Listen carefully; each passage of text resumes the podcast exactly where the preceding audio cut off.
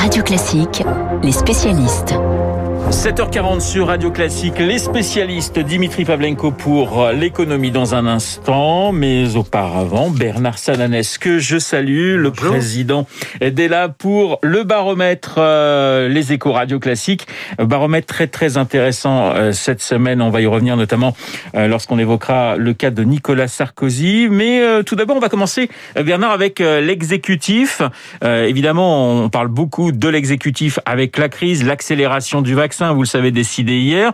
Et on s'aperçoit finalement qu'on est un petit peu dans des vases communicants. Macron baisse légèrement, 34% d'opinion positive. Jean Castex, lui, remonte, il est à 30%. Et c'est une amélioration d'ailleurs depuis euh, trois mois du, du, du, Premier ministre. Oui, effectivement, le Premier ministre, dans les, dans les mois de la fin de l'année, avait, euh, avait baissé euh, de manière très forte et très continue, comme si finalement il n'arrivait pas aux yeux de l'opinion à s'installer dans ses fonctions. Ce n'est plus le cas. Effectivement, il a rectifié le tir. Une partie des, des sondés nous disent que il est rentré rentré finalement dans le dans le poste, dans le job, même si les critiques, notamment sur sa communication, euh, restent euh, assez fortes. Mais ce qui est intéressant, vous l'avez dit, c'est que alors que la courbe euh, des deux hommes, des deux têtes de l'exécutif restait alignée, ce mois-ci, il y a un petit décalage.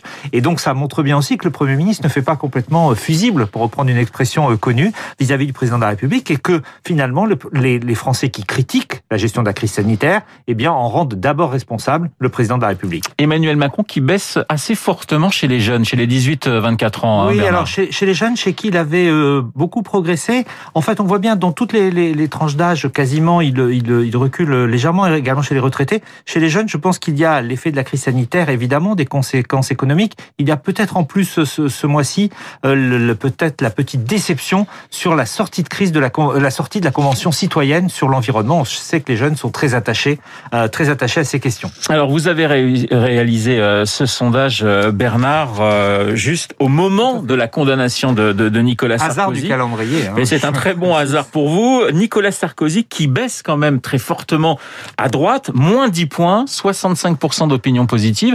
Il est, il est derrière maintenant Édouard Philippe. On va revenir hein, sur le, le, cas de l'ancien Premier ministre, mais c'est une baisse quand même significative. Oui, significative. Alors il y a, il faut pas se tromper, l'effet de l'actualité. Vous l'avez dit, le terrain est fait, euh, le terrain d'enquête est fait immédiatement après cette annonce. Mais c'est vrai que jusqu'à présent, à chaque fois que euh, Nicolas Sarkozy avait eu euh, des, des, des, des, problèmes avec, avec la justice, l'électorat de droite était toujours resté en bloc, en soutien derrière le président de la République. Là, peut-être qu'après cette condamnation, on verra dans les mois prochains, euh, il y a une forme de déception aussi, euh, le sentiment que finalement on ne s'attendait pas à cette décision, et d'autre part qu'elle obère euh, sans doute un peu euh, le, le, le, rôle politique que peut jouer Nicolas Sarkozy. Or pour cet électorat de droite euh, qui était très attaché à l'ancien président de la République, il y avait le sentiment que finalement, à part, à part lui, personne d'autre ne pouvait encore incarner l'espoir pour la droite de revenir au pouvoir. Justement, il est moins un recours aujourd'hui pour les sympathisants de droite qu'il y a quelques mois? En tout cas, jusqu'à la semaine dernière, ce n'était pas le cas. Malgré, encore une fois, les procédures en cours, ça n'avait pas d'impact sur sa popularité à droite. On verra dans les prochaines semaines. Là, il y a euh, une baisse, j'allais dire, euh, immédiate. Alors, euh, celui qui, qui, qui, qui, caracole en tête finalement de tous les sondages, c'est Édouard Philippe. Hein. Sur l'ensemble des Français, c'est la personnalité préférée, devant Nicolas Hulot, devant Roselyne Bachelot. Et à droite, c'est pareil. Il fait un carton à droite, il fait un carton chez, chez, les, chez La République En Marche. Il a véritablement le vent en poupe, hein, oui, le, un, le, maire du Havre. Un chiffre, d'abord, c'est la seule personnalité de notre baromètre qui comporte 30 personnalités à dépasser euh, un Français sur deux qui ont une bonne image. Donc 54%, déjà, ça, effectivement. Ça, ça, traduit quelque chose. Deuxièmement, il faut aussi le dire, euh, on le sait quand on regarde l'historique de ce baromètre, quand on n'est pas exposé dans l'actualité politique, évidemment, on est moins sujet est à la critique, ouais. à les positions. Donc, ceci étant dit, c'est vrai que euh, depuis que Édouard Philippe a quitté euh, le, le, gouvernement, il a constitué finalement une petite pelote, un capital de, de confiance qui tient beaucoup d'ailleurs plus à son image aujourd'hui qu'à une ligne politique, mais qui se renforce encore et qui, euh, ce mois-ci, par exemple, tourne au plébiscite chez les sympathisants. 95%. 95% chez les sympathisants d'En Marche, mais qui progresse également à la première place chez les sympathisants de droite, vous, l'avez dit. Donc, 74% à peu près, 3 sympathisants sur 4. Plus que Nicolas Sarkozy, ouais, ouais. 65. Ça veut dire quoi? Ça veut dire que euh, on, on, on, lui sans doute reconnaît le fait qu'il n'a pas voulu rentrer dans la critique. Il aurait pu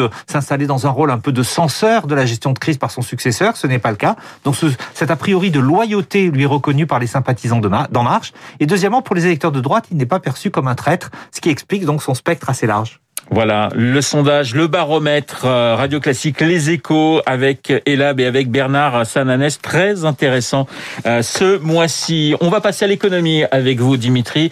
Je regarde la une des échos. La pandémie a effacé la moitié des profits du CAC 40. C'est grave, docteur Pavlenko? Bah, écoutez, c'est spectaculaire. En tout cas, grave. On va voir dans le détail. Euh, bon, euh, c'est la moitié, c'est-à-dire une baisse de 51,4% des profits du CAC 40 entre 2019 et 2020, ça fait qu'aujourd'hui, on passe en gros de 80 milliards de profits cumulés hein, des entreprises, des pensionnaires du CAC en 2019 à 39 milliards l'an dernier.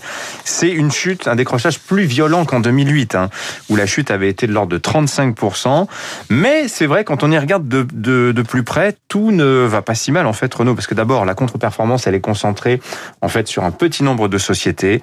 Euh, c'est Renault, c'est Total, c'est Engie, c'est Airbus et c'est Unibail Rodamco Westfield, un mmh. petit peu Société Générale mais à la marge euh, dans le secteur bancaire. Donc vous voyez, Renault, Total Energy, Airbus, Unibail, c'est les centres commerciaux, l'automobile, les avions et l'énergie. Euh, ceci dit, Total, euh, il dégage quand même, euh, il verse quand même un dividende, donc tout ne va pas si mal. Euh, ces cinq entreprises-là, à elles seules, de ces 39 milliards de pertes, elles en cumulent, euh, elles, pardon, elles cumulent 24 milliards de pertes d'une année sur l'autre. C'est quand même assez considérable. Mais quand même, sur 40 pensionnaires, vous avez quand même une trentaine de groupes qui sont en recul sur leurs profits, mais qui ont quand même du profit. Donc ça veut dire que l'air de rien, la pandémie, elles l'ont assez bien traversée, surtout grâce au rebond euh, au, au, second semestre. Et vous avez quand même une dizaine de sociétés bah, qui font mieux l'an dernier qu'en 2019. Alors là, c'est beaucoup des valeurs liées à la tech. C'est des groupes comme Capgemini, comme Atos, comme Dassault Systèmes, comme Téléperformance aussi qui est entré au, mois de juin. On voit qu'il y a vraiment un darwinisme à l'œuvre euh, pendant la pandémie euh, au niveau des grandes entreprises. Maintenant, concernant les dividendes qui sont versés aux actionnaires, eh ben sur 40 sociétés, vous en avez 37 qui vont verser un dividende cette année.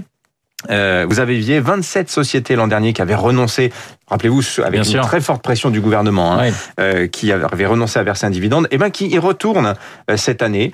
Euh, un groupe comme Total, je le disais, a perdu beaucoup d'argent l'an dernier, malgré tout, bah, traditionnellement, c'est une valeur de rendement total. Il continue à verser un dividende, il est maintenu. Vous avez des décisions un petit peu étonnantes. J'avais parlé de Danone, par exemple. Traditionnellement, Danone verse un dividende, et celui-ci avait progressé en 40 ans. Cette année, il baisse, alors qu'ils ont fait quand même une pas trop mauvaise année. Et puis les cours de bourse, quand vous regardez le CAC 40, on est à 5830 points.